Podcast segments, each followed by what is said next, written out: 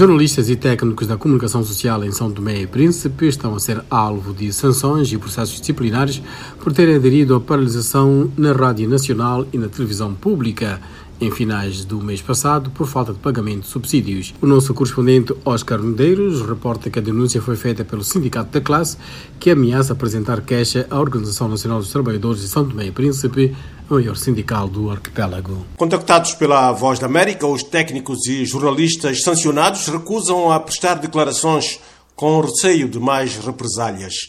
Perante a situação, a presidente do Sindicato da Classe, Yolanda Graça, reuniu-se com o secretário de Estado da Comunicação Social. Há jornalistas que, foram suspensos, há, jornalistas que estão a ser uh, impedidos uh, de entrar uh, na própria rádio, usar microfone, há, há, há, há jornalista que tem uma escala de trabalho que, por causa de, de, de, aderir à paralisação, está a ter a, escala totalmente alterada. Estamos a falar de mulher grávida que trabalhava de manhã pelo estado da, da própria mulher grávida, está agora a trabalhar trabalhar à noite, são outras outras coisas que nos deixaram um pouco triste como profissionais eh, da comunicação social, que nesse encontro com o seu secretário de Estado deixamos eh, bem clara a nossa posição. Não obstante o repúdio manifestado pelo sindicato, o responsável pelo setor da comunicação social santomense, Adelino Lucas, ameaçou novas sanções.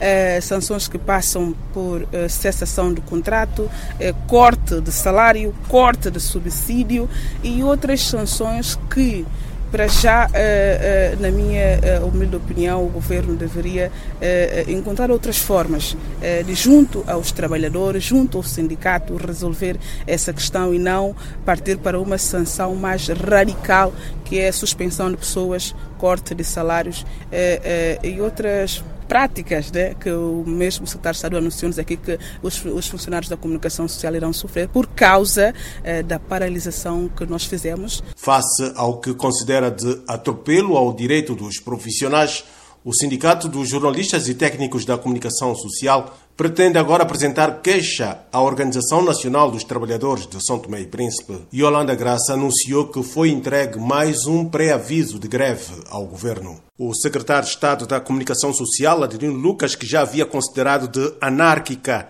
a paralisação feita no mês passado pelos jornalistas e técnicos da Rádio Nacional e Televisão São Tomense, disse esta segunda-feira que os casos de sanção são procedimentos normais dos serviços da administração pública. Se os serviços assim adotaram para garantir o funcionamento dos serviços, os serviços que funcionem.